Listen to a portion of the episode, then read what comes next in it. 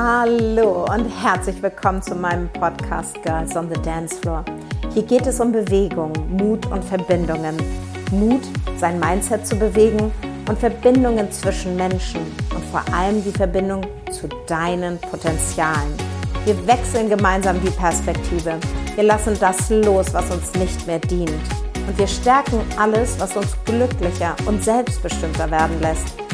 Ich werde dir inspirierende Menschen vorstellen, die mich auf meinem Weg geprägt, inspiriert und begeistert haben. Es geht um jede Menge Bewegung. Bewegung zu deinem glücklichsten Du. Wir stretchen in dir, was dich noch zurückhält. Wir steigern alles, was dich in Bewegung bringt und dir Energie schenkt. Und dabei feiern wir unseren absolut Lieblingsmuskel, den Lachmuskel. Und ich freue mich jetzt auf dich und unsere Reise. Let's dance. Woo!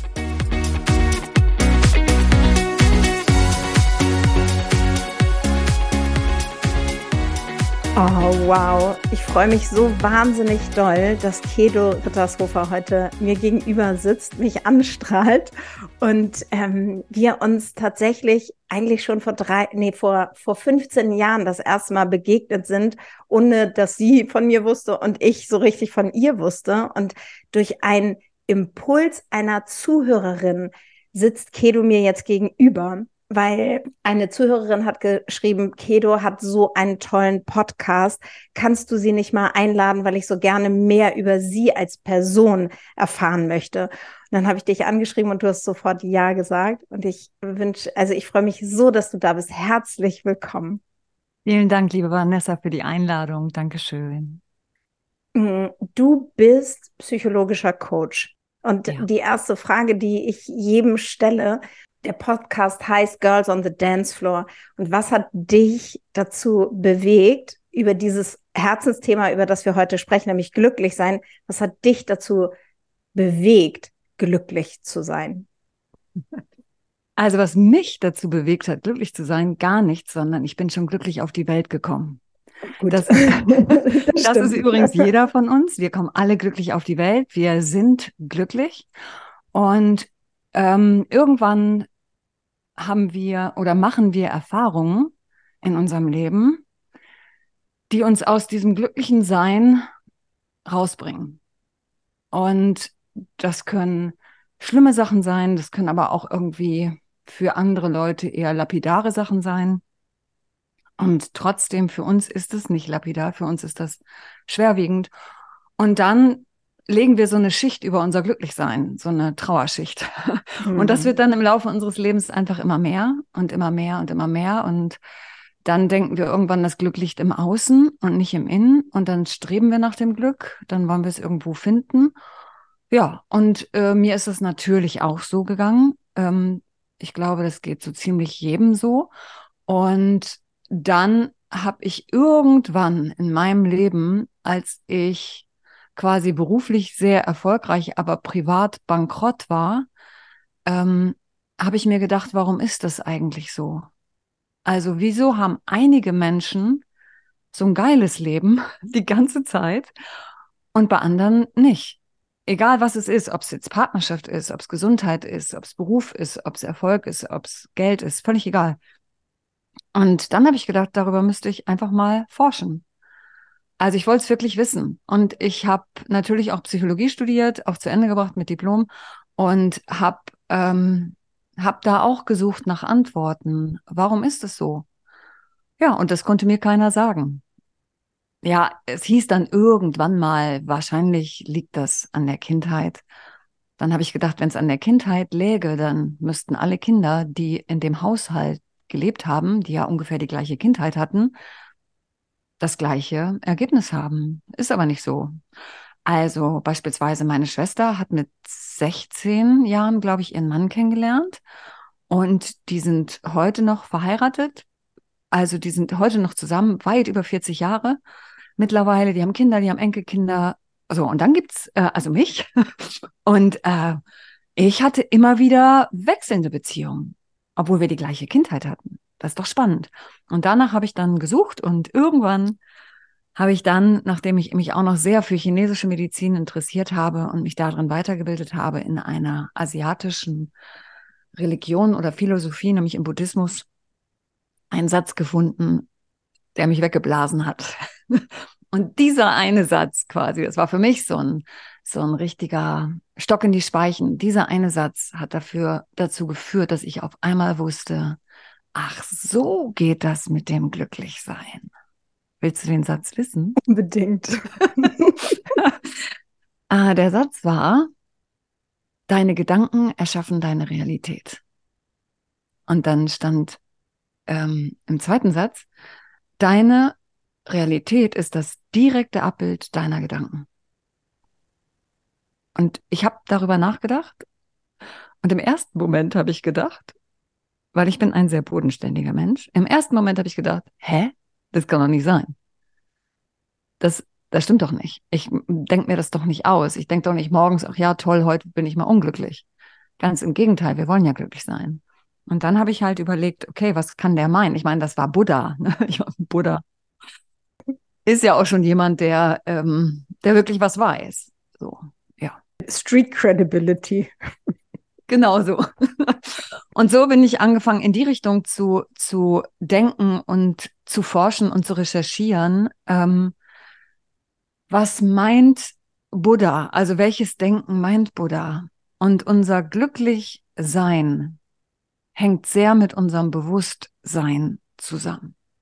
Und ich wünsche mir wirklich, dass Menschen glücklich sind und vor allen Dingen bleiben und dass sie, dass sie, ähm, dafür stehe ich morgens auf, dafür mache ich meinen Job ähm, und dass sie erkennen, wer sie wirklich sind, also wie machtvoll Menschen sind. Ja, und das bewegt mich sehr, so dass sie erkennen, ich habe mit meinem Leben was zu tun und nicht es passiert mir. Ja, das ist, das ist ja das, du hast ja das Urheberprinzip sozusagen ins Leben gerufen und du sagst, wir sind der Urheber unseres Lebens. Und ich finde, das ist sehr greifbar, weil natürlich, da kommen wir auch später nochmal zu, es ist ja alles immer nicht so leicht zu greifen, so wie du sagst, okay, da war dieser Satz, die Gedanken schaffen meine Realität, aber was heißt denn das? Das ist doch, das ist doch wahr, was mir passiert. Und du hast im Vorgespräch auch nochmal von deinem Schicksal erzählt, als du 22 Jahre alt warst und dann die nächsten zwölf Jahre, was dann auf deinem Weg passiert ist, wo wirklich nochmal, also zum einen der Bankrott, aber zum anderen gab es ja auch wirklich so eine körperliche Krise. Kannst du da nochmal ein bisschen was erzählen, ja, also ich würde das mal nicht als Schicksalsschlag bezeichnen, weil das Schicksal schlägt nicht. Und ähm, sondern ich habe eine Erfahrung gemacht. Und ähm, diese Erfahrung, die ich gemacht habe, die macht vielleicht nicht jeder in dem Alter. Und doch muss ich heute mit Abstand von 26 Jahren, 36 Jahren, Gott. Also mit einigem Abstand kann ich heute dazu sagen, äh, nee, 26 Jahre, glaube ich, sind ähm, egal. Also ich kann heute sagen, das Ereignis, wenn ich das nicht erlebt hätte, wäre ich nicht die, die ich heute bin. Deshalb war es auch das beste Geschenk, was mir passiert ist. So, was passiert ist damals ist, ich war 22 Jahre alt ähm, und mein damaliger Verlobter ist tödlich verunglückt, kurz vor unserer Hochzeit. Und dieses Ereignis ähm, dieses Ereignis habe ich dazu genutzt, mein Vertrauen ins Leben komplett zurückzufahren. Und ich wollte aber, das war letztlich auch der, der ausschlaggebende Punkt, irgendwann wollte ich verstehen, wieso mir das passiert. Also, anderen passiert es nicht, wieso, wieso ziehe ich in Anführungsstrichen damals gedacht im Leben die Arschkarte? Ja, heute weiß ich, das war eine Glückskarte. Gut, das Geschenk war scheiße verpackt. Das gebe ja. ich definitiv zu. Und ich habe auch einige Jahre gebraucht, um es auszupacken. Aber dazu lade ich wirklich jeden ein, gerade die Sachen, wo du denkst, wow, da habe ich jetzt echt dran zu knapsen. Das sind ganz oft ganz große Geschenke für deine persönliche Weiterentwicklung. Und so war es auch bei mir. Natürlich bin ich erstmal in eine Depression gerauscht. Ich hatte keinen Bock mehr auf Menschen. Ich habe das Leben nicht mehr verstanden. Ich fand es nur noch gemein, weil aus, aus dem Zenit meines Lebens mit dem Mann, den ich über alles geliebt habe, ähm, stirbt er. So, da habe ich echt gedacht, was geht denn hier ab? Und als ich eben dann damals las, du erschaffst deine Realität, habe ich gedacht, hä? Ich habe mir das doch nicht ausgedacht, dass der stirbt. Ganz im Gegenteil, ich wollte ihn heiraten. Ja. So. Und, ähm, und ich habe aber dann, wie gesagt, angefangen zu suchen und ohne, ich war vorher, ich war ähm, Beamtin beim Fernmeldeamt. also ich war mit der mittleren Reife aus der Schule gegangen, weil ich einfach auch keinen Bock mehr auf Schule hatte. Ich wollte Geld verdienen und telefonieren konnte ich. Also bin ich damals zum Fernmeldeamt, gibt's heute gar nicht mehr, ist jetzige Telekom, bin ich gegangen und wurde Beamtin. So, und mein Verlobter hat immer zu mir gesagt, sag mal, was machst du da? In dir steckt so viel mehr. Wieso bist du da so eine kleine Beamtin? Hallo? Studier doch noch, mach dein Abi, mach was aus dir. Du hast so viel drauf. Und ich dachte immer, was will der von mir? Und erst nach seinem Tod habe ich gedacht, okay, brauchen wir mal gucken, ob er recht hat. Und habe dann Abitur übers Abendgymnasium nachgeholt. Nebenbei, ich wollte natürlich auch nicht aufs Geld verzichten. Hatte auch schon meine Wohnung, mein Auto und so weiter. Also ich war ja schon einige Jahre berufstätig wollte also nicht zurückziehen zu meinen Eltern. Mhm. Ja. Und ähm, so habe ich das eben nebenbei gemacht. Und ähm, ja, da ich aufs Privatleben, wie gesagt, verzichtet hatte, das wollte ich nicht mehr, ähm, hatte ich auch viel Zeit und habe dann eben zwei Sachen studiert, statt nur einer. Und erst, und ich war die ganze Zeit auf der Suche, wirklich die ganze Zeit, woran liegt das? Wieso ist das so? Gibt es Zufall? Ist das Schicksal, was schlägt? Äh, wie passiert das? Gibt es ein S? Gibt es irgendwie irgendeine Instanz außerhalb von uns, die uns für irgendwas bestraft? Äh, Habe ich es hier mit dem vorherigen Leben zu tun? Äh, also woran liegt das? Und das wirklich, das, das hat mich so getrieben. Und ich habe es dann kurz vor Schluss, weil ich hatte mir eben damals überlegt, als er tödlich verunglückt war, er war zwölf Jahre älter als ich, habe ich mir überlegt, ich gebe mir zwölf Jahre auf diesem Planeten. Ähm, und wenn ich es dann nicht finde, dann sterbe ich einfach. Weil dann sind wir zeitgleich also bin ich genauso alt wie er, wenn ich im Himmel ankomme und dann machen wir da oben weiter. Das war so eine naive Vorstellung von mir.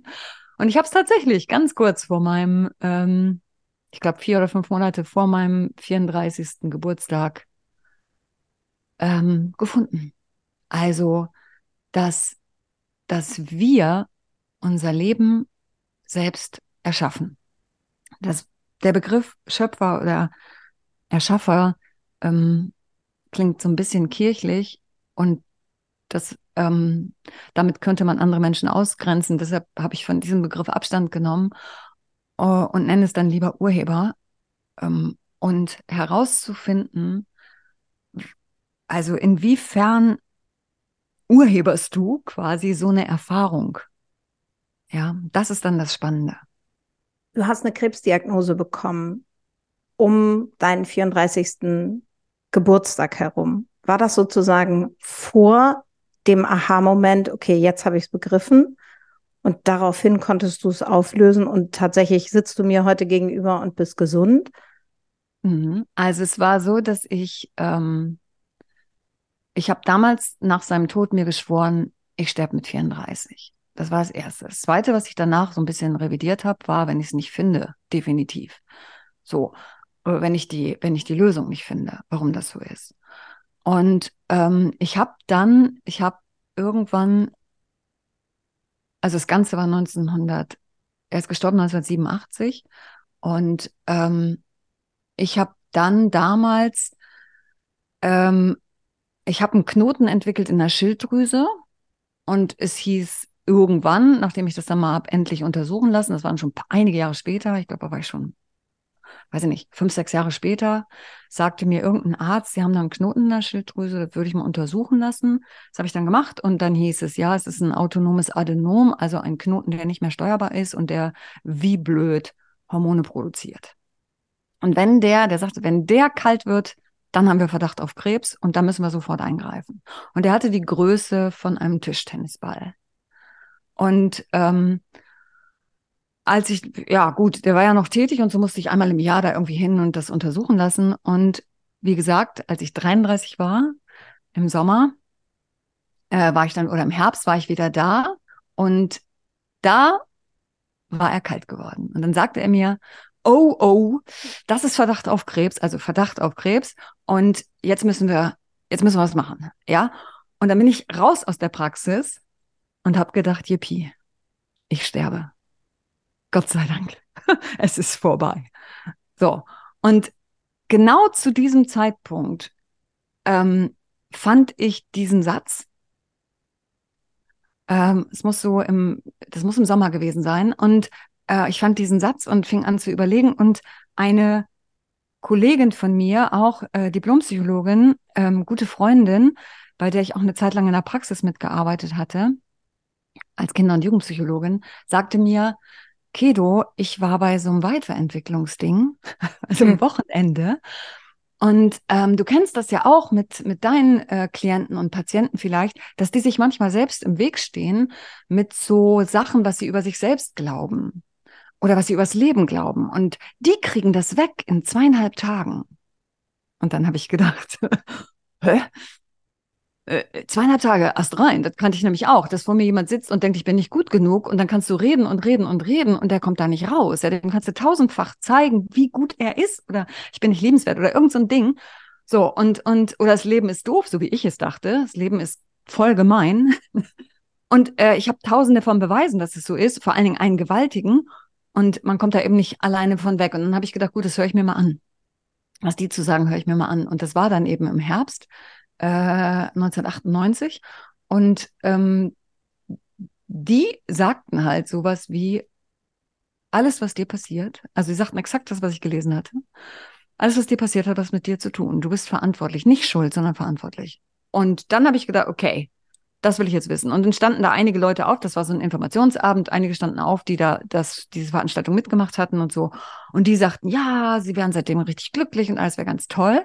Okay, habe ich gedacht, das ist auch mal gerade erst vier Tage her. Äh, pff, das ist ja ganz oft bei Motivationsdingern so, dass die Leute dann, also ich war auch super kritisch, so wie du. Also ich bin ne, erstmal, wahrscheinlich wollen die alle nur mein Geld.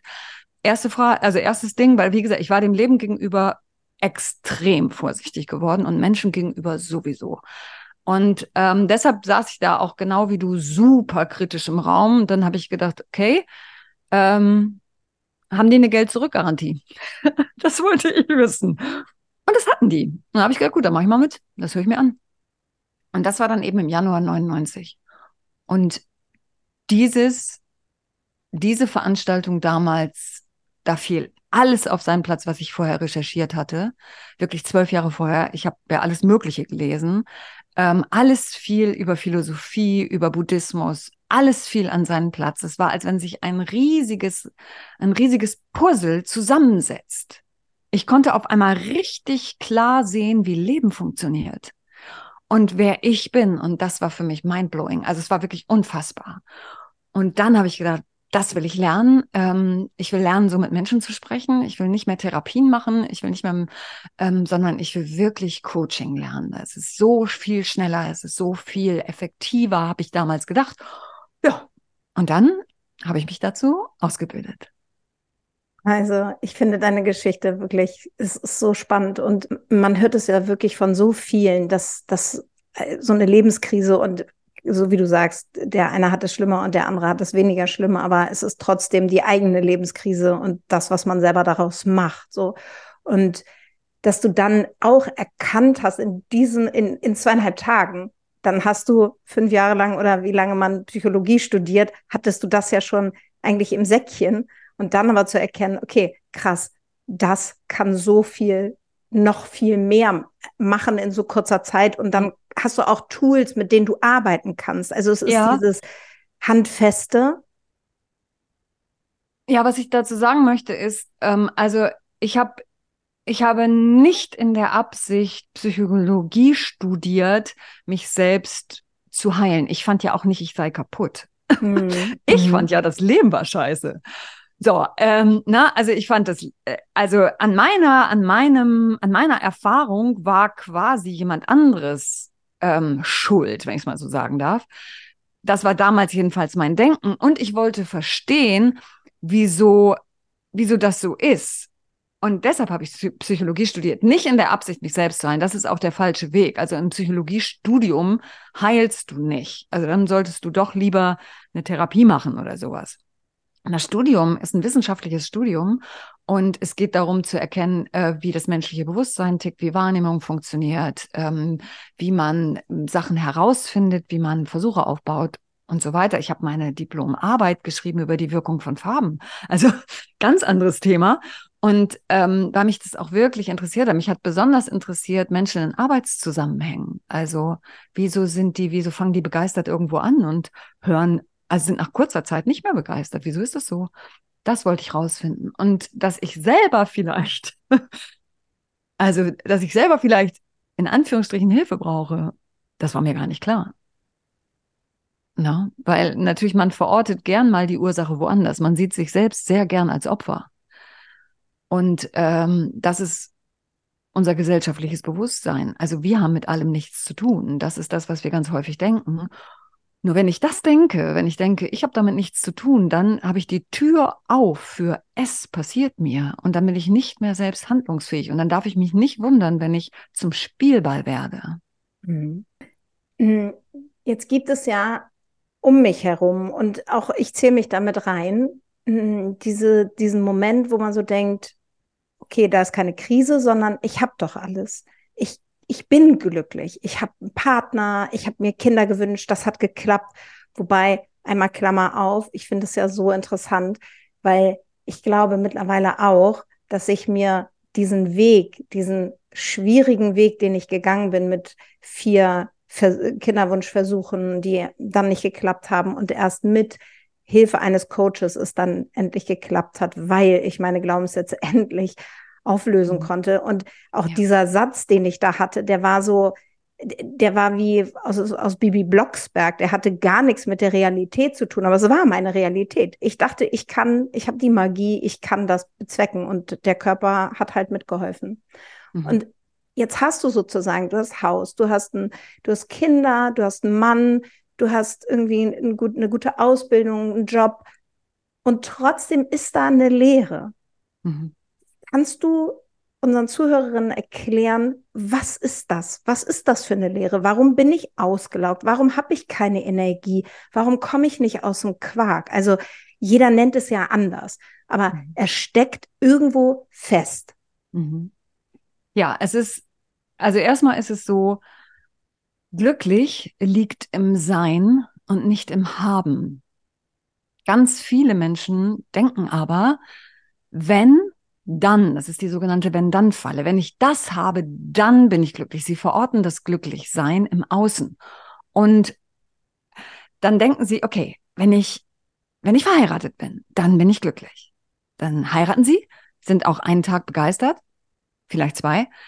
Ähm, und dann merken sie, hm, das hält gar nicht an, weil glücklich ist ja kein Gefühl, aber sie denken, es ist ein Gefühl. Und dieses Gefühl der Freude, was es eigentlich ist, ähm, hält natürlich nicht so lange an, geht gar nicht. Du kannst ja auch nicht dauerhaft wütend sein, du kannst auch nicht dauerhaft traurig sein. Wenn du schläfst, hast du gar kein Gefühl. Das hält der Organismus gar nicht durch und genauso extreme Begeisterung und Freude hältst du nicht durch.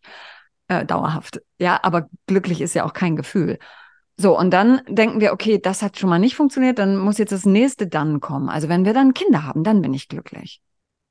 Und so, dann, dann klappt es vielleicht nicht, bin ich noch mehr, mehr unglücklich und so weiter. Und dann klappt es endlich, yippie, ja, ich habe ein Kind und jetzt geht, äh, geht aber etwas los, womit ich gar nicht gerechnet habe, nämlich mein Leben ist auf einmal anders. Ich habe plötzlich eine ganz neue Rolle. Ich dachte, ich kriege einfach nur ein Kind, Schatz. äh, plötzlich ist so mein ganzes Leben im Eimer. Letzte muss ich komplett neu sortieren, weil das Kind bestimmt jetzt. Und wow, und wieder merke ich, okay, ich bin doch nicht glücklich. Und dann äh, muss vielleicht das nächste Kind her oder es muss die nächste Aufgabe her. Und immer wieder dieses Wenn dann, wenn dann. Und das Ganze ist der Irrtum, dass wir denken, das Glück hat mit uns nichts zu tun, sondern es liegt an etwas, was ich dann irgendwann habe. Also glücklich liegt im Haben. Und das ist eben der Irrtum. Es liegt im Sein. Und das Problem ist, wenn ich das nicht erkenne, dann habe ich eine innere Leere, eine innere Leere, die ich versuche mit Äußerlichkeiten zu stopfen. Und das kann ja nicht gehen. Also es ist so ähnlich wie wenn du Hunger hast. Es reicht ja nicht, dir ein Bild vom Essen anzugucken. So ist das aber im übertragenen Sinne. Also wenn ich versuche, dass, dass das Kind mich glücklich macht oder das Wetter soll mich glücklich machen oder der Urlaub soll mich glücklich machen oder mein Job soll mich glücklich machen, das ist so, als wenn du Hunger hast und du guckst dir ein Bild oder vom Essen an. Du musst, du musst das Essen essen, um, um satt zu werden. Und genauso ist, du musst es nach innen bringen. Und das das Glücklichsein, das, was ich damit meine, ist nicht dieses, dieses Gefühl, sondern es ist eine zutiefste innere Zufriedenheit und Erfüllung. Die liegt in dir. so werden wir geboren. Das ist unser wahres Sein. Wir sind glücklich, sieht man bei Kindern. Die kommen zur Welt und die sind glücklich. Natürlich zwickt es, weil mit diesem Körper umzugehen ist erstmal interessant. Und der hat ganz lustige Sachen in seiner Entwicklung. Der entwickelt Blähungen und sowas. Und dann wird er müde. Müde werden ist richtig blöd. Ja, man will die Welt entdecken und da wird man irgendwie müde. Das ist doof. Und dann sind die quengelig und so. Aber das heißt nicht, dass sie nicht glücklich sind von ihrem Sein. Die sind so zufrieden in sich. Die ruhen in sich, bis wir ihnen sagen, das kann nicht sein, das glücklich liegt im Außen, wenn du zur Schule gehst und so weiter. Und dann folgen die uns natürlich, weil Kinder glauben alles. Die glauben ja auch, wenn wir ihnen erzählen, es gibt einen Weihnachtsmann oder ein Christkind oder eine Zahnfee oder einen Osterhasen. Das glauben die einfach alles. Und genauso glauben die uns irgendwann, das glücklich im Außen. Äh, Erstmal, wenn du in die Schule kommst, dann. Oder wenn du Abitur hast, dann. Und wenn du das Studium hast, dann. Und wenn du verheiratet bist, dann. Und, und, und innen drin entsteht eine echte Lehre, weil das wird nicht mehr gepflegt, das wird nicht mehr erlaubt. Ja, und das ist die innere Lehre. Aber, und die liegt dann, also da, da liegen Massen an Überzeugungsgeröll drauf, an, an Erfahrungsgeröll liegt da drauf, sodass wir auch gar nicht mehr rankommen. Ja, und das ist das, was du dann sagst mit ich eigentlich, und das Wort eigentlich verrät uns, eigentlich habe ich ja alles und trotzdem spüre ich in mir nicht das erhoffte Glück oder die erhoffte Erfüllung.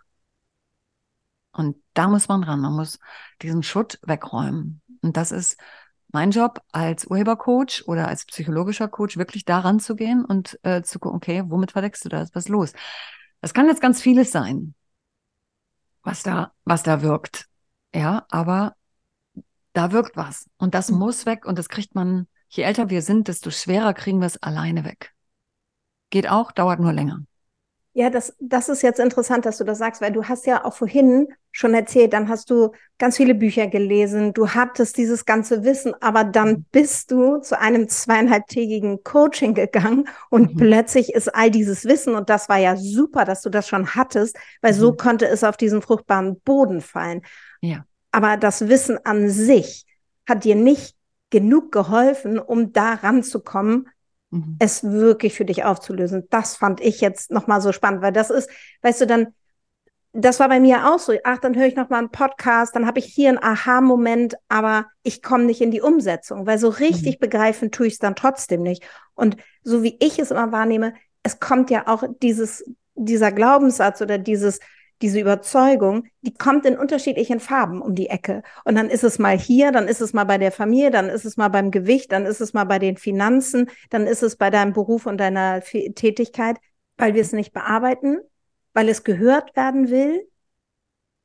Naja, also wir Menschen sind auf zwei Ebenen. Wir sind ein bewusstes Wesen und wir sind ein, ein physisches Wesen oder unsere Kultur jetzt hier ist sehr auf dieses physische Wesen aus. Es geht um, um den Jugendwahn, um den Fitnesswahn. so, das ist alles Körper. Und, äh, aber wir haben ja auch ein bewusstes Wesen. Und dieses bewusste Wesen, mit dem wir schon geboren sind, ist unendlich machtvoll. Und gerade auch Kinder. Kinder sind so unendlich machtvoll, weil sie so sehr mit ihren Gefühlen auch verbunden sind und die nicht unterdrücken. Und dann sitzen wir in unserem Kinderzimmer oder wir sitzen in unserem Elternhaus oder in unserer Elternwohnung und wir machen Erfahrungen. Und wir lernen die ganze Zeit, weil wir sind ein Schwamm. Wir saugen alles auf und wir beobachten unsere Eltern, wir beobachten, wie die so sind. Äh, wir, wir ziehen aus den Erfahrungen, die wir machen, Schlussfolgerungen. Ach, so ist das. Ah ja, so geht Beziehung. Ach, so sind Frauen. Ach, so sind Männer. Ach, so ist das, wenn man berufstätig ist. Man ist also genervt, wenn man abends nach Hause kommt. Ah ja, okay. Ach, so ist Haushalt. Das ist also das Schlimmste, was man machen kann, weil Mama immer so stöhnt. Hm, ja, also die ganze Zeit. Und natürlich, wenn wir dann an, wenn, wenn wir, also am Anfang werden wir ja über alles geliebt, alle freuen sich über uns, jeder lächelt uns an, selbst wenn wir pupsen, ist alles super. Und irgendwann dürfen wir das nicht mehr. Dann werden wir ausgeschimpft, weil wir pupsen oder weil wir rülpsen am Tisch. Dann ist das auf einmal nicht mehr okay. Dann kommen wir durcheinander. Und dann werden wir die ganze Zeit korrigiert ähm, oder zurechtgewiesen. Das stimmt nicht, das stimmt nicht, mach das, mach jenes, äh, ne, und so. Und so, und dann ziehen wir auch noch eine Schlussfolgerung über uns. Und, äh, und das ist etwas, das, was wir in unserer, ich sag mal, in der Zeit zwischen drei und zwölf Schlussfolgern, das sind die heftigsten Überzeugungen, Ähm, und es sind wirklich Überzeugungen, es sind nicht nur Glaubenssätze, sondern es sind zutiefst verwurzelte Überzeugungen, die bedeuten, so ist das. So ist das. Und diese Überzeugungen wirken. So, und wenn ich jetzt, das haben einige von uns leider auch drauf, nicht im Frieden bin mit meiner eigenen Vergangenheit, dann habe ich vielleicht sowas wie ein, die haben das nicht verdient Programm. Also ich finde, meine Eltern haben, was weiß ich, was falsch gemacht. Kann sein, dass jemand so denkt. Also meine Eltern haben mit mir was falsch gemacht, das hätten sie nicht machen sollen. Und ähm, deshalb werde ich jetzt einfach mal nicht glücklich. Mhm. Und dann muss immer ein Bereich in unserem Leben schief laufen. Mindestens einer. Also bei einem, bei, beim fetten Vorwurf an die, an die Eltern ist es meistens ein Bereich, der nicht laufen darf. So, und da kommst du dann auch, wenn du das da kommst du über, ich sag mal, fachliches Coaching. Fachliches Coaching ähm, ist zum Beispiel, äh, ich sag mal, du gehst zum Ernährungsberater. Das könnte man ja auch schon Coaching nennen, ähm, weil der dir jetzt irgendwas beibringt, wie du anders kochen kannst oder dich ernähren kannst. Das nenne ich fachliches Coaching. Da kommst du aber nicht weiter, wenn da drunter auf deiner Bewusstseinsebene im Überzeugungssystem etwas lauert, was aufgelöst werden muss. Ja, geht nicht anders. Also, wenn du zutiefst davon überzeugt bist, dass deine Eltern was falsch gemacht haben, dann haben sie es nicht verdient, dass du rundum glücklich bist. Und dann kann das mit dem Geld nicht klappen, dann kann das mit dem Abnehmen nicht klappen, dann kann das mit dem Partner nicht klappen, dann kann das mit den Kindern nicht klappen, dann ist irgendwas. Ja, und das gilt es zu finden. Und äh, das steht uns im Weg. Und dann kann ich noch so viele, jetzt gerade wenn es auch um Finanzen geht, dann kann ich noch so viele Kurse machen, äh, wo ich mich mit Konto beschäftige. Ich werde mich immer wieder selbst sabotieren. Immer wieder weil eine Überzeugung in der, genau, in der Kindheit liegt. Ja, und du, du kratzt sozusagen, das hast du ja auch neulich, oder das ist ja, das ist ja diese Idee von den Glaubenssätzen. Du kratzt an der Oberfläche. Du hast neulich gesagt, ein Siebtel ist der, man stellt sich den Eisberg vor, ein Siebtel liegt oberhalb der Oberfläche, sechs Siebtel liegt da drunter und das ist das Geröll, das ist der Schmodder, der sozusagen sich über, über unser Glücklichsein drüber gestülpt hat. Und das, dadurch, dass es ja so gefühlte Wahrheit ist, stellen mhm. wir das ja auch nicht in Frage. Und dann irgendwo ist dann sozusagen diese zwei Prozent, wo die Tür ein bisschen geöffnet ist, wo man dann einfach gar nicht mehr weiterkommt. Bei mir war es genauso. Ich musste erstmal in die Atemnot schlittern, um zu erkennen, okay, irgendwas läuft hier gerade richtig schief. Was ist denn das Problem? Weil da war es nämlich, ich hatte jahrelang mehr, mit mir Kinder gewünscht. Ich hatte das, mhm. ich hatte einen Mann, ich hatte das Haus. Also ich hatte genau das, was du gerade erwähnt hast. Mhm. Und wieso kommt diese Atemnot? Was soll, mhm. also was soll das? Dass der. Körper einfach dir Signale sendet, damit du endlich verstehst, geh doch mal jetzt für deinen Traum los. Genau. Und du hast ja vorhin gesagt, äh, dieses ganze Wissen. Also Wissen ist schon auch okay. Ähm, ich freue mich über, über Wissen, auf jeden Fall. Nur Wissen alleine reicht nicht aus. Was es zusätzlich braucht, ist eine Erkenntnis. Ähm, ja. Also, so, und das kannst du auch aus einem, aus einem Buch ziehen oder manchmal auch aus einem Film. Das ist dann ein Satz und der schlägt bei dir ein wie eine Bombe. Ja, und schon bahnt sich Erkenntnis ihren Weg, sage ich mal. Aber was wir ja häufig machen, das ist zum Beispiel so lustig auf diesen, ich rauche nicht, aber ähm, ich habe früher geraucht und äh, diese, diese Schachteln, da äh, sind ja mittlerweile irgendwelche Bilder drauf. Äh, Glaube ich zumindest, also bei mir schon ein bisschen länger her. Da sind diese Bilder drauf, die ja abschrecken sollen, was sie nicht tun. Weil nochmal, jeder Mensch weiß, Rauchen ist nicht gesund. Jeder weiß das. Aber wenn ich keine Erfahrung davon gemacht habe und keine Erkenntnis darüber habe, höre ich nicht auf. Ähm, und das ist eben so entscheidend. Also Wissen ja und zusätzlich aber auch noch eine Erfahrung beziehungsweise eine Erkenntnis zu haben. Und das finde ich so entscheidend, um etwas zu ändern. Deshalb hilft es auch manchmal nicht, wenn man Freunden sagt, die, wo man sieht, die schaden sich. Äh, ja, da sieht man ja manchmal. Und man sagt denen, bitte hör doch auf, das ist nicht gut. Und dann sagen die, ja, ja, weiß ich wohl. Also ich weiß das. Und dann machen sie aber trotzdem weiter. Ja, weil es fehlt etwas. Und das, was fehlt, dafür äh, brauchst du, wie gesagt, die Erkenntnis und die kannst du ganz gut haben, wenn du dich mal zum Profi bewegst. Wie erkenne ich, wenn ich jetzt noch nicht so weit bin? Ich interessiere mich jetzt irgendwie für persönliche Weiterentwicklung, weil viele von meinen Instagram-Followern, die sind neugierig. Da, da fällt auch schon was auf fruchtbaren Boden, aber so richtig ins Tun, weil da steckt noch was hinter, dass man sich nicht traut, so richtig loszugehen. Also wenn es jetzt beispielsweise darum geht, Mutter, ich bin Mutter, ich möchte eigentlich nochmal wieder zurück ins Berufsleben. Ich weiß aber irgendwie, ich war auch lange raus, ich weiß überhaupt nicht, was jetzt eigentlich mein, mein Thema ist. Und dann, weißt du, dann ste stecken sie da so fest und denken, ah, okay, jetzt mal ein Wellnessurlaub, okay, jetzt mal die Handtasche, okay, jetzt mal, keine Ahnung, das ähm, Candlelight-Dinner mit dem Mann. Aber eigentlich würde sie gerne beruflich weiterkommen. Mit welcher Absicht beruflich weiterkommen? Und gerade bei Müttern haben wir das häufig, dass Mütter ganz oft denken, wenn ich nur, und ich sage das extra so bewusst jetzt, weil, weil es stimmt null, es ist so ein Irrtum, aber sie denken, wenn ich nur in Anführungsstrichen Mutter bin, nur Hausfrau bin, dann bin ich kein vollwertiges Wesen mehr. Da geht's dann um Wert. Und dann soll mir mein Beruf, meine beruflicher Werdegang vielleicht Wert geben, was er nicht kann. Aber wir denken das. Also das heißt wieder das Gleiche. Äh, ähm, mit im beruflich dann die Wertigkeit oder mein Glück. Äh, wozu machen wir das? So, es gibt, es gibt zwei Motive, wieso Menschen handeln. Es gibt, eigentlich gibt es drei, aber sagen wir mal, es gibt zwei. Es gibt einen Weg von Motor, weil ich etwas nicht mehr will. Und es gibt ein Hinzu, weil ich etwas Neues will.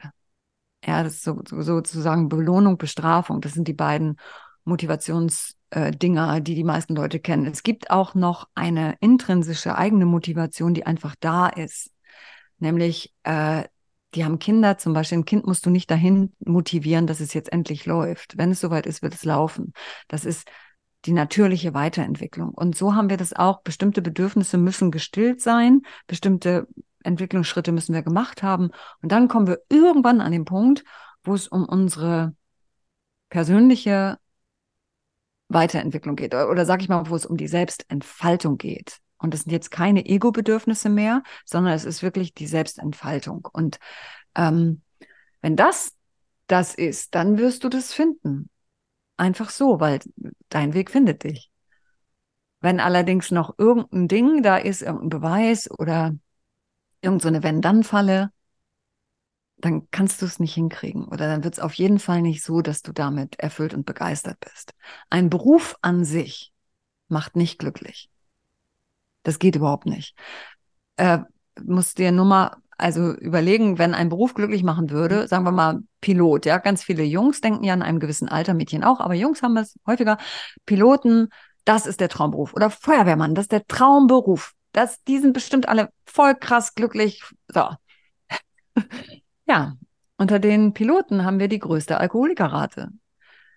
Wenn der Beruf glücklich machen würde, dann wären die alle mega glücklich, sind die aber nicht. Also am Beruf liegt's nicht. Und genauso ist es auch äh, mit Kindern. Kinder machen nicht glücklich oder Familie haben macht auch nicht automatisch glücklich, sonst, ne, das geht einfach nicht, sondern es hat was mit dir persönlich zu tun, mit deiner Bewertung. Und die gilt's zu finden. Also womit blockierst du dich? Und natürlich, ich sage überhaupt nicht, Mütter müssen zu Hause bleiben, sondern wenn du Bock hast, ähm, beruflich dich zu entfalten, dann mach das, aber einfach, weil du Lust dazu hast und nicht, um irgendwas zu beweisen.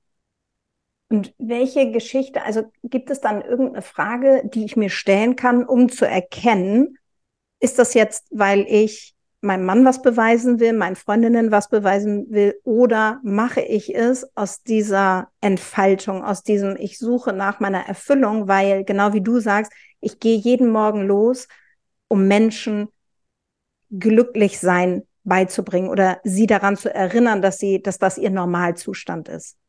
Also ich stelle mir morgens die Frage, wie kann ich mein Erfülltsein heute zum Ausdruck bringen? Und also was ist ein Ausdruck von Erfüllung für mich? Das ist eine Grundsatzfrage, die ich mir ganz oft stelle, weil ich war früher auch in so einem beweiseritis Hamsterrad. Ähm, und ich habe dann irgendwann mal zu einer Freundin gesagt, ich glaube, ich will mit allem, was ich mache, etwas beweisen. Ich glaube wohl. Ich glaube, ich bin so eine, so eine Beweisschnecke irgendwie. Ich muss irgendwie die ganze Zeit was beweisen. Und dann hat sie zu mir gesagt, ja, mach doch mal den Test. Also frag dich doch einfach mal morgens, wieso mache ich das? Ist da ein Beweis hinter oder, oder mache ich das, weil ich da richtig Bock drauf habe? Und dann habe ich mir irgendwann einen freien Tag rausgesucht und habe gedacht, okay, an dem Tag mache ich, mach ich das, ich werde wach und dann gucke ich, was ich, was ich jetzt gerade will. Und dann frage ich mich, ob das ein Beweis ist. Bin ich aufgewacht und habe gedacht, ich muss zum Klo. Und habe ich gedacht, ist das ein Beweis? Nee, okay, dann kann ich es machen.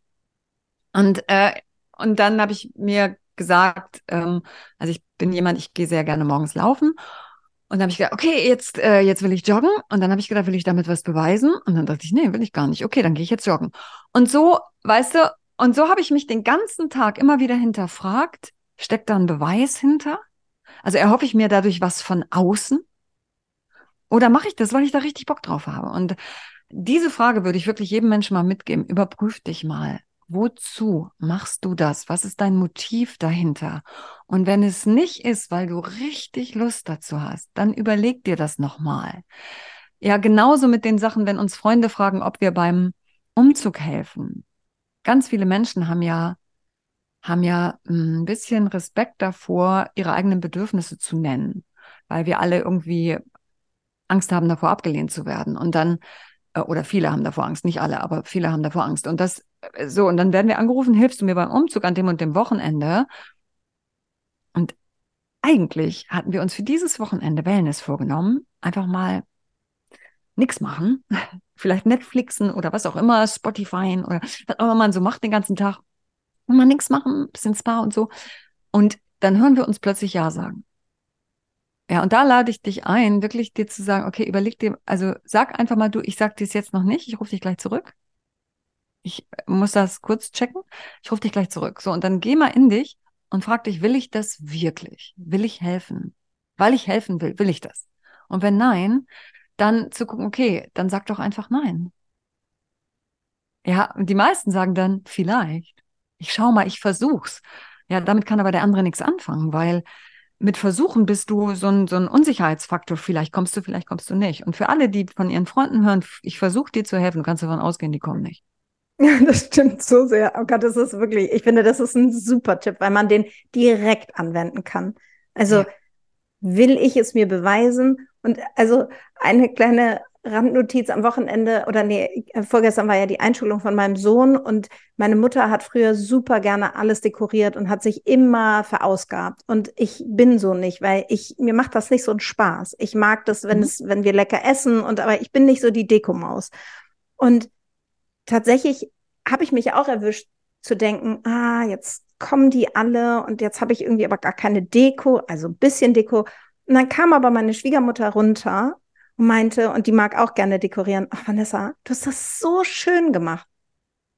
Und ich, ich konnte das auch in dem Moment annehmen und mhm. meinte mhm. dann aber später zu ihr, weißt du, ich habe das Gefühl, meine Mutter hätte sich im Grabe umgedreht, dass da keine Tischdecke ist, dass da nicht irgendwie so ein bisschen Glitzer und Lametta, also übertrieben, aber es war mhm. so, ich will es niemandem beweisen, weil ich möchte einfach nur, dass das Essen lecker ist, dass mein Kind sich freut und nicht, weil ich anti bin, sondern einfach, weil das mich stresst, weil das nicht so automatisch aus mir raussprudelt. Und ich sehe das bei meinen Freundinnen und ich hätte das gerne. Also ich denke so, oh, das ist so schön, ein so schön dekorierter Tisch. Ich habe es nicht. Und mhm. dass ich dann aber trotzdem in Anführungsstrichen Anerkennung bekomme, weil es okay ist, dass ich so bin, wie ich bin.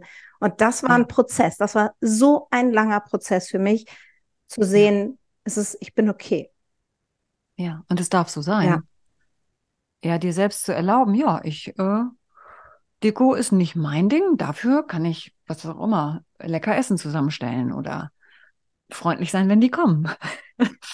ne? Und äh, ansonsten holt man sich das dazu. Aber der erste Schritt ist natürlich erstmal die Erkenntnis, ich nicht. Ich nicht.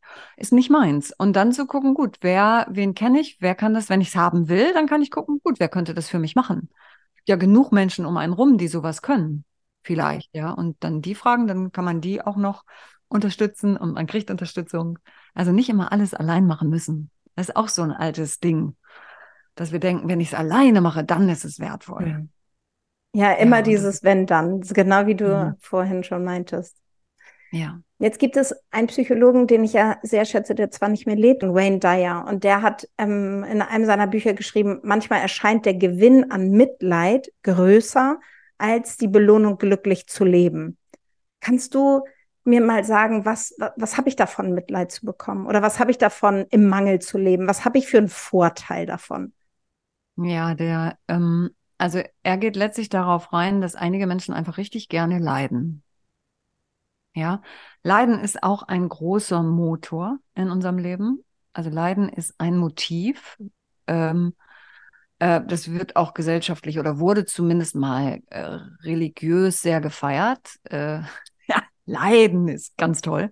Wer richtig doll leidet, hat nachher einen Platz im Himmel und so. Also es, äh, damit wurden Menschen krass manipuliert und und ja und äh, wir kommen auf diese Welt und irgendwie erzählen uns alle um uns rum, dass es du bist entweder Opfer oder du bist Täter und dann ähm, stellen wir auch relativ zügig fest, weil die meisten kennen nur diese beiden Standpunkte, Opfer oder Täter. Und Opfer ist irgendwie besser, weil da kriege ich Mitgefühl, dann kümmern sich Leute um mich, dann kriege ich, ähm, muss ich vielleicht nicht in die Schule, weil ich ja das Opfer meiner Krankheit bin.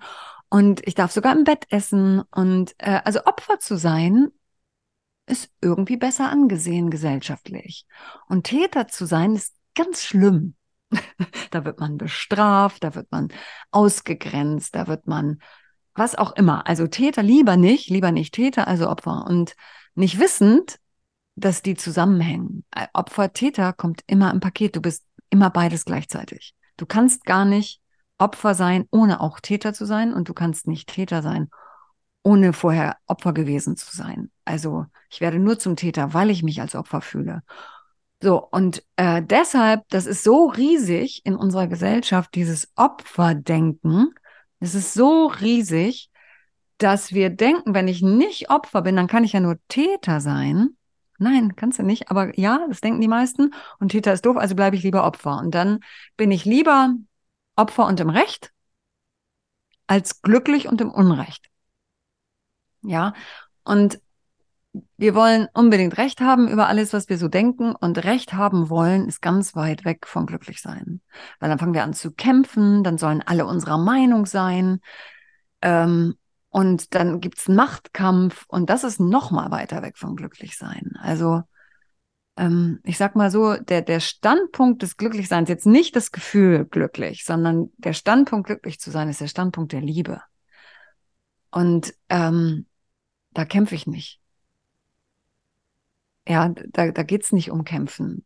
Da geht's darum, dass wenn mein Partner die Socken überall liegen lässt, das darf der auch. Der wohnt hier auch. Der zahlt hier auch die Miete. Und nicht mein immer Socken wegräumen ist das einzig Wahre. So, darüber kann ich mir mal Gedanken machen. Und natürlich können wir darüber reden, wie wollen wir es haben, aber nicht im Rechthabemodus und nicht im Bestrafungsmodus und nicht, ich bin das Opfer deiner Socken. Ja, sondern das haben wir jetzt gerade als Ergebnis, wie wollen wir damit umgehen? Das macht viel mehr Spaß.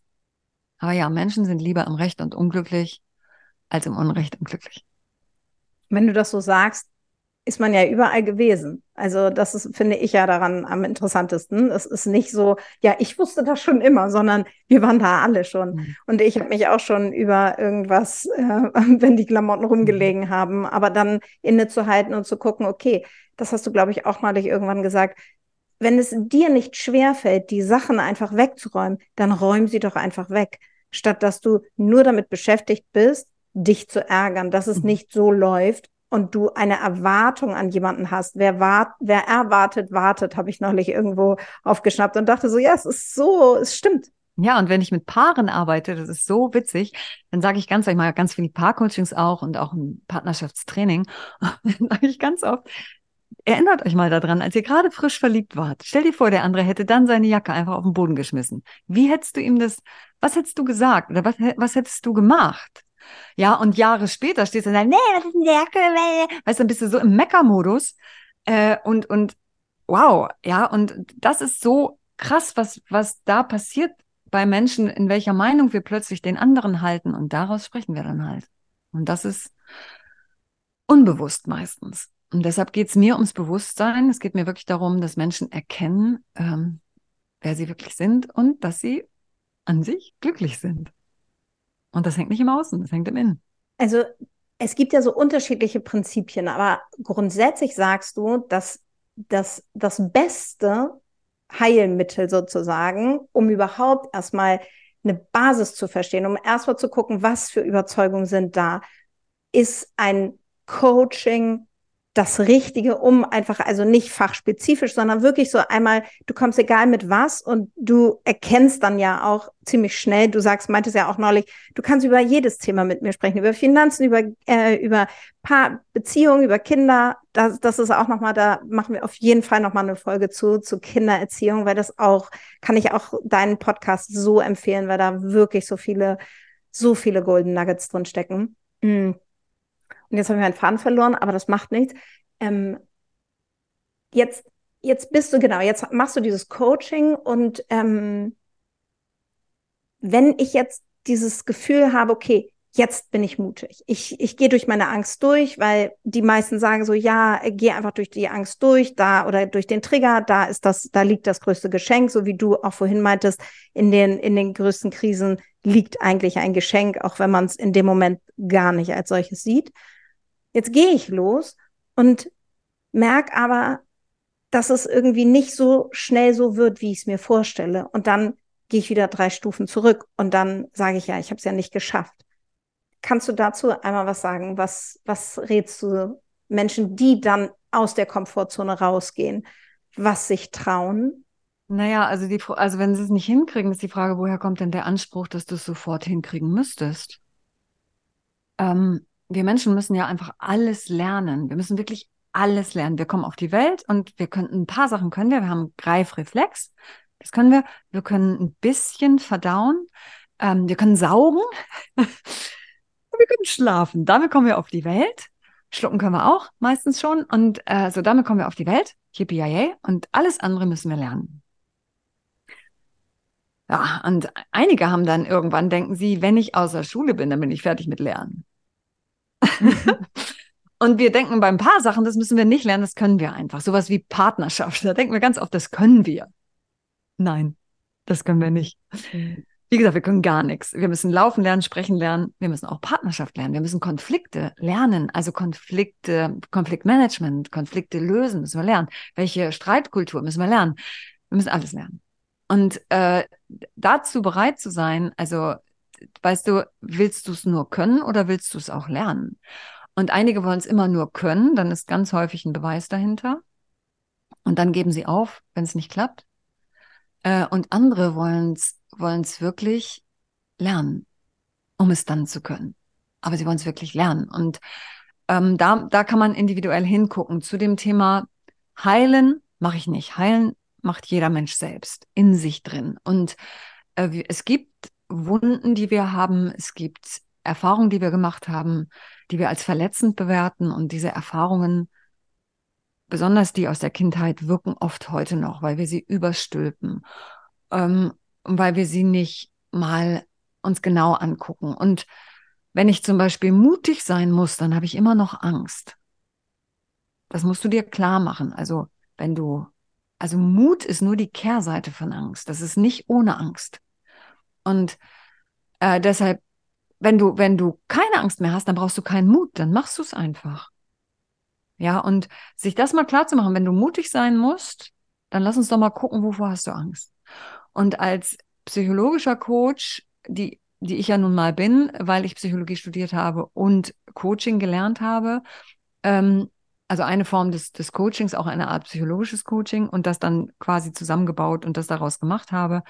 Als ich, also du kannst dir das vorstellen wie beim, beim Zahnarzt. Also ganz viel, es gibt fachliche Coaches, die können nur das eine Fach und es gibt halt psychologische Coaches so. Und das ist so, als würdest du zum, zum Zahnarzt gehen und den fragen, sagen Sie mal, können Sie eigentlich auch Lehrer behandeln?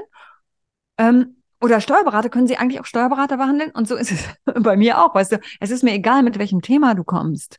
Das meine ich damit. Es ist mir egal, ob du als Steuerberater oder als Lehrerin oder als Mutter kommst oder als Vater oder als Paarproblem oder als Gesundheitsproblem oder was auch immer. Ich gucke ganz woanders. Ich gucke in deinem Überzeugungssystem, ich gucke in deinem Bewusstsein und dafür bin ich Profi. Das habe ich gelernt. Ich finde raus, womit du dich selbst blockierst oder was bei dir wirkt, so dass du dieses Ergebnis hast. Und das gucken wir uns an. Und dann hast du immer noch die Wahl, ob du das auflöst oder nicht. Da habe ich keinen Einfluss drauf. Ich wünsche mir das natürlich, weil ich mir für dich wünsche, dass du wirklich glücklich bist. Aber ob du das danach bist, wir sind mit dem freien Willen geboren. Es kann dich niemand dazu zwingen, glücklich zu sein. Es kann dich aber auch niemand dazu zwingen, unglücklich zu sein. Du entscheidest das. Ja. Ja, das ist, das ist super. Also auch für jeden, der jetzt zuhört, diese, die Verantwortung oder diese Eigenermächtigung zu haben, dass man wirklich mh, hm, Opfer seiner Umstände nicht wirklich ist, sondern dass man der, dass der, dass man der Urheber ist von all dem, was, was da passiert. Ich finde es total toll, weil das ja auch total kraftvoll ist, zu wissen, ich bin ja. gar nicht das Opfer meines Lebens. Ich kann das Ruder äh, rumreißen. Ich kann mich in den Driver Seat setzen. Und das sind ja auch Dinge, die hört man ja auch immer mal wieder. Aber es ist genau dieses, was du sagst, die eine Erkenntnis, die dich losgehen lässt, weil die Tür auf ist, weil etwas vorgelagert ist von Leere, von Ausgelaugtsein, von mhm. Krise, von was auch immer. Mm, mhm. Hast du zwei Fragen? Also das mit dem Beweis vorhin, das fand ich super, das war ja schon ein Megatipp. Gibt es noch so mhm. zwei Fragen, die sich die Zuhörerinnen stellen können, um zu sehen, wo sie gerade stehen? Ja, also ähm, eine Frage, also um zu sehen, wo sie gerade stehen, müssen sie nur hingucken. Ganz ehrlich, einfach nur hingucken und aufhören, sich die Sachen schön zu reden und unter den Teppich zu kehren und nicht hinzugucken, sondern wirklich hingucken. Bin ich glücklich? Ist das das Leben, so wie ich jetzt lebe? Ist das das, wie ich mir das immer gewünscht habe? Entspricht das dem, wie ich es mir wünsche zu leben? Und wenn ja, weitermachen und feiern. Und wenn nein, zu gucken, okay, was stimmt nicht in meinem, also was stimmt für mich nicht in meinem Bild? Und wie kann ich das jetzt angehen. Also das ist erstmal das eine. Wenn jetzt irgendwas nicht stimmt, irgendein Bereich stimmt nicht, dann zu gucken, okay, der Bereich stimmt nicht, woran liegt das? Und urheberlich zu denken heißt nicht, also die meisten denken, Täter ist dann auch sowas wie Urheber oder Urheber und Täter ist zusammen. Nein, ähm, auf dem Opfer-Täter-Bereich wird das, wirkt das Prinzip von Schuld. Schuld wirkt null auf dem Urheber, weil wenn wir ein Ergebnis haben, dann sind wir alle dafür verantwortlich. Und verantwortlich bedeutet, ich habe das hervorgebracht in irgendeiner Form. Das heißt, ich sitze am Steuer meines Lebens. Da sitze ich übrigens immer, auch wenn ich denke, da sitze ich nicht. Doch, da sitzt du. Einige tun nur so, als würden die in ihrem eigenen Kofferraum liegen. Da liegen die aber nicht. Die sitzen am Steuer. Und wenn du es in die eine Richtung lenken kannst, dann kannst du es auch in die andere Richtung lenken. Du müsstest nur wissen, womit man steuert. Und das ist eben das, was die meisten nicht wissen, womit wir steuern, was diese Steuer eigentlich ist. So, und wenn du, ähm, du kannst dich fragen, ähm, eine Frage hatte ich gerade schon gesagt, was willst du beweisen damit? Und wenn du etwas nicht hingekriegt hast, kannst du dich fragen, wen bestrafe ich damit? Wer hat es nicht verdient, dass ich erfolgreich bin, dass ich schlank bin, dass ich glücklich bin? Wer hat es nicht verdient? So, das kannst jetzt du selbst sein, das kann deine Partnerin oder dein Partner sein, wo du findest, nee, der hat das nicht verdient. Eine attraktive Frau an seiner Seite hat der nicht verdient. Oder es können auch meine Eltern sein. Oder es kann auch das Leben sein. Und dann gucken, okay, warum nicht? Warum haben die das nicht verdient? Was haben die deiner Meinung nach falsch gemacht? Und mit dem Thema kannst du dann, also entweder du löst es selber auf, indem du dich hinterfragst, ist, stimmt das eigentlich wirklich, was ich da denke? Dazu gehört aber ganz, ganz viel ähm, Abstand, dass man zu sich selbst Abstand nehmen kann. Man redet sich sonst gerne die Sachen irgendwie, man sieht den Wald vor lauter Bäumen nicht, man redet sich das irgendwie zurecht. Deshalb ist manchmal ganz schön, wenn man das zusammen mit jemandem macht, der neutral bleibt. Ja, deshalb kann ich nur jedem raten, such dir, wenn du sowas auflösen willst, solche Sachen, such dir wirklich einen guten Profi, der mit dir da zusammen durchgeht. Und es gibt ganz viele da draußen. Es gibt ganz viele gute Coacher. Es gibt auch ein paar, die nicht so gut sind, aber es wirst dann schon feststellen. Ja, und du findest immer den für dich richtigen. Ja, jetzt sind wir tatsächlich schon am Ende angekommen und es kommt sich, es kommt mir so vor, als hätten wir gerade erst angefangen. Es war so ein tolles Gespräch.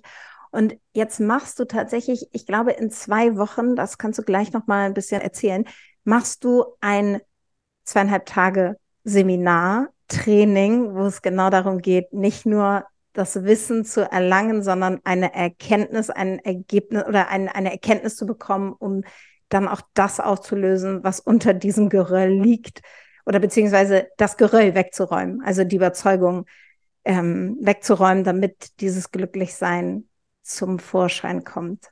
Ja, es ist vielschichtig, äh, was da bei dir wirkt. Es ist nicht nur eine Überzeugung, sondern meistens ist es ein Konglomerat von Überzeugungen, die uns wirklich davon abhalten, das Leben zu leben, was wir uns wünschen. Und diese Überzeugungen, es reicht nicht, die nur kognitiv oder mental aufzulösen. Es reicht nicht, zumindest nicht für diese tiefliegenden Kindheitsüberzeugungen, ähm, sondern die müssen immer auch emotional aufgelöst werden. Und das kann man in einem Einzelcoaching nicht hinbekommen, weil das ist ein Prozess. Und ähm, beim Glücklichsein-Training, so heißt das ähm, Live-Seminar, was ich mache, geht auch zweieinhalb Tage. Da geht es genau darum, dass du in diesem Prozess des Urheberseins einsteigst. Also du machst eine Erfahrung davon, Urheber zu sein. Du hörst das nicht nur, wie jetzt hier in diesem Podcast, sondern du machst eine richtige Erfahrung davon. Du räumst auf mit, mit Sachen, die du in deiner Kindheit geschlussfolgert hast, die dir vielleicht heute im Wege stehen. Äh, du räumst auf mit, mit äh, alten Verletzungen, mit Konflikten. Du kannst es nutzen, um inneren Frieden zu erschaffen in dir. Und wir gehen über 23 Stunden durch den Prozess durch. Wir gehen fast über 30 Stunden durch den Prozess durch. Ähm, und dieser Prozess ist so immanent, also der ist so tiefgreifend, dass, ähm, dass du danach, du kriegst Handwerkszeug an die Hand, wie du wirklich hinterher das nutzen kannst, jeden Tag wieder. Das ist ganz einfaches Handwerkszeug, was du äh, als Handout mitbekommst, was, wovon du aber auch eine Erfahrung machst, dass du es einfach jederzeit wieder machen kannst, wenn, wenn es in deinem Leben gerade mal wieder eng wird und du denkst, oh, ich glaube, ich bin hier Opfer, dass du dann gucken kannst, ach, warte mal, welche Fragen kann ich mir stellen? Stimmt ja, so und so und schon kannst du dich da wieder rausbringen. Also das, deshalb heißt es auch Training, weil ähm, danach beginnt dann eigentlich das Training, das eigentliche Training beginnt nach dem Seminar, sich immer wieder dahin zu bringen, sich in dieses neue Bewusstsein zu bringen oder dieses alte Bewusstsein, dieses Kindheitsbewusstsein. Ich hab, ich bin machtvoll, ich bin toll, ich bin gut so wie ich bin. Und das nicht nur durch Schönreden, sondern durch eine echte Erfahrung. Das ist der Sinn des Trainings, ähm, des Glücklichsein-Trainings. Und das findet jetzt am, im September, ach, ich muss gucken, am 22. geht's los in Bremen und es sind auch noch Plätze frei. Es können sich noch Menschen anmelden eine ähnliche Erfahrung vor 15 Jahren gemacht habe und die hat sehr, sehr, sehr lange nachgewirkt und mhm. ist eigentlich auch wirklich der Kern, weshalb ich heute hier stehe und ich im Prinzip für genau das Gleiche losgehe wie du, weil, weil ich gesehen habe, was es für mich shiften konnte. Also ich kann es jedem ans Herz legen. Vielen, vielen ja. Dank für dieses wundervolle, ehrliche, offene, aufrichtige Gespräch, für all die Einblicke ähm, das war wirklich toll. Vielen Dank, Kedo. Vielen Dank dir. Dankeschön. Und euch, lieben Zuhörerinnen, ich hoffe, dass ihr wirklich richtig tolle Sachen mitnehmen konntet. Also selbst ich, ich lerne ja auch nie aus. Und ähm, schreibt euch diese Fragen auf, holt euch einen Zettel und einen Stift und da wird garantiert was Spannendes rauskommen. Und am 22.09. könnt ihr das vertiefen. Wir sehen uns nächste Woche. Tschüss.